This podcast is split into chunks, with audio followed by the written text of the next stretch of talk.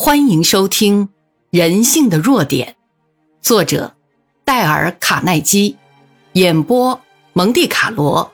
期待您的订阅。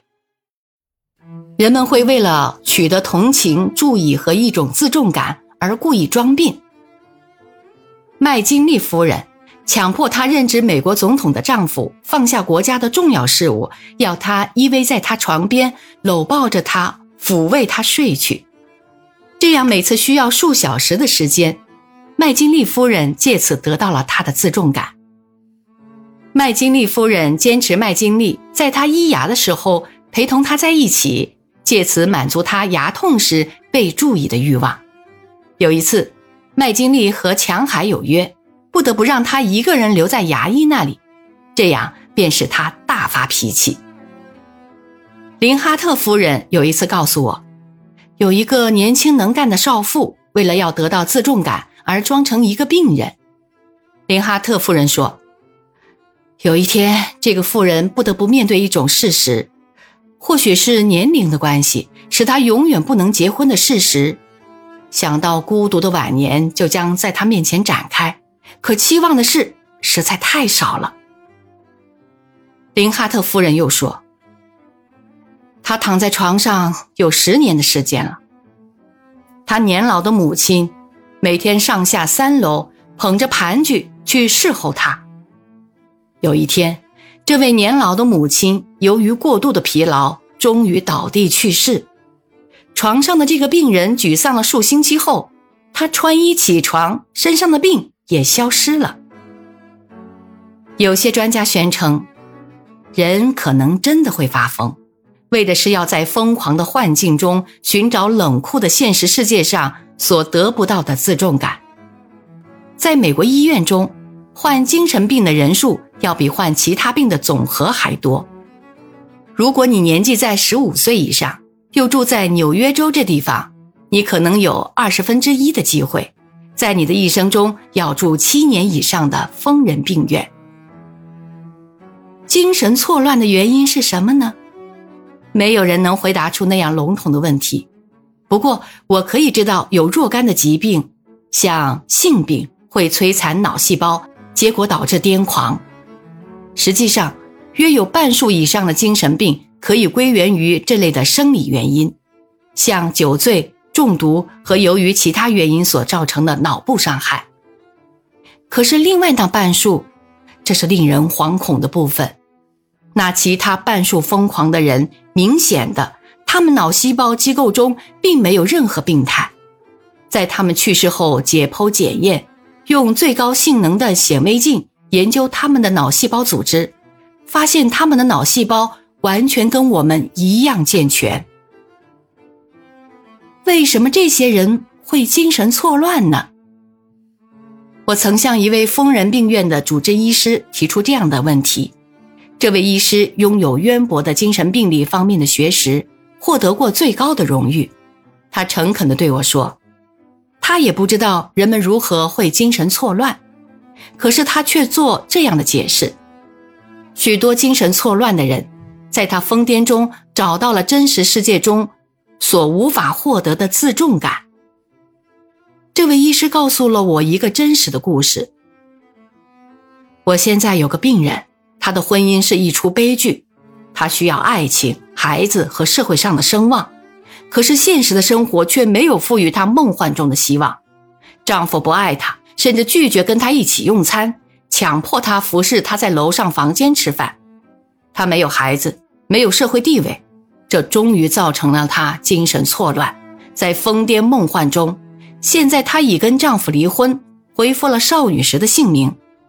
她现在相信自己。已嫁给英国贵族，并且坚持要人家称她是史密斯夫人。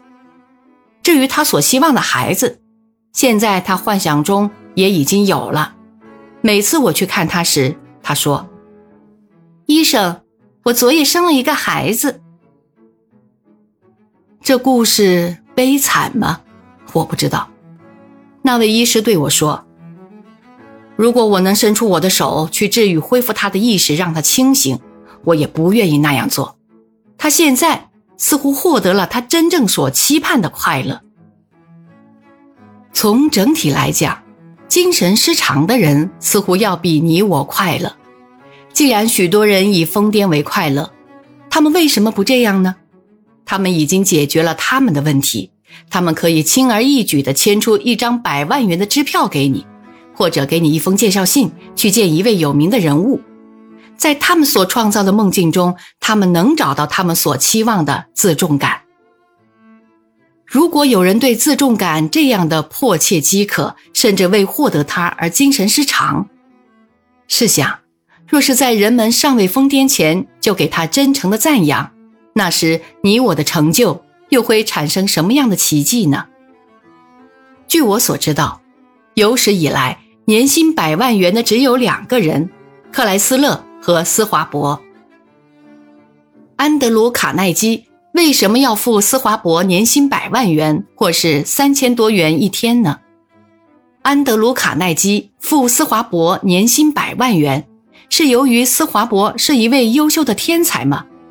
不，不是的，是由于斯华伯对钢铁的制造有特殊的专长吗？不，也不是的。斯华伯曾这样告诉过我。有许多在他手下做事的人，在钢铁的制造方面比他知道的多。斯华伯有这样高的薪金，是由于他有特殊待人的能力。我问他是怎么做的，这里就是他亲口告诉我的情形。这些话应该刻在能永久保留的铜牌上，把这面铜牌悬挂在全国每个家庭、学校、商店、办公室里。这些话。在当孩子的时候就应该背诵下来。如果我们真能照着这些话去做，你我的生活方式跟过去就完全不一样了。斯华伯这样说：“我认为我有激发他们热诚的能力，那是我所具有的最大的资源。我充分发掘每一个人才能的方法是用赞赏和鼓励。”他又说。世界上最容易摧毁一个人志向的，那就是上司所给他的批评。我从来不批评任何人，我只给人们工作的激励。我是急于称赞而迟于找错。如果说我喜欢什么的话，那就是成于嘉许，宽于称道。那是斯华伯平时所做的，也正跟一般人相反的。一般人不喜欢一件事，会尽量的挑剔错误。如果真的喜欢，他会一句什么话也不说。斯华伯还这样说：“在我一生的广阔交往和与世界各地知名之士见面中，我还没有找到一个人，无论他如何伟大，地位如何崇高，被赞许比在被批评的情形下更能够成就伟大的事业。”是的，他所说的。就是安德鲁·卡耐基惊人成就的一项显著的理由。安德鲁·卡耐基并非私下的，而是公开的称赞他的同仁。安德鲁·卡耐基甚至在他的墓碑上还称赞他的助手，这是他为自己所写的碑文。埋葬在这里的是个知道如何跟比自己聪明的人相处的一个人。本集播讲完毕，感谢您的收听。欢迎订阅。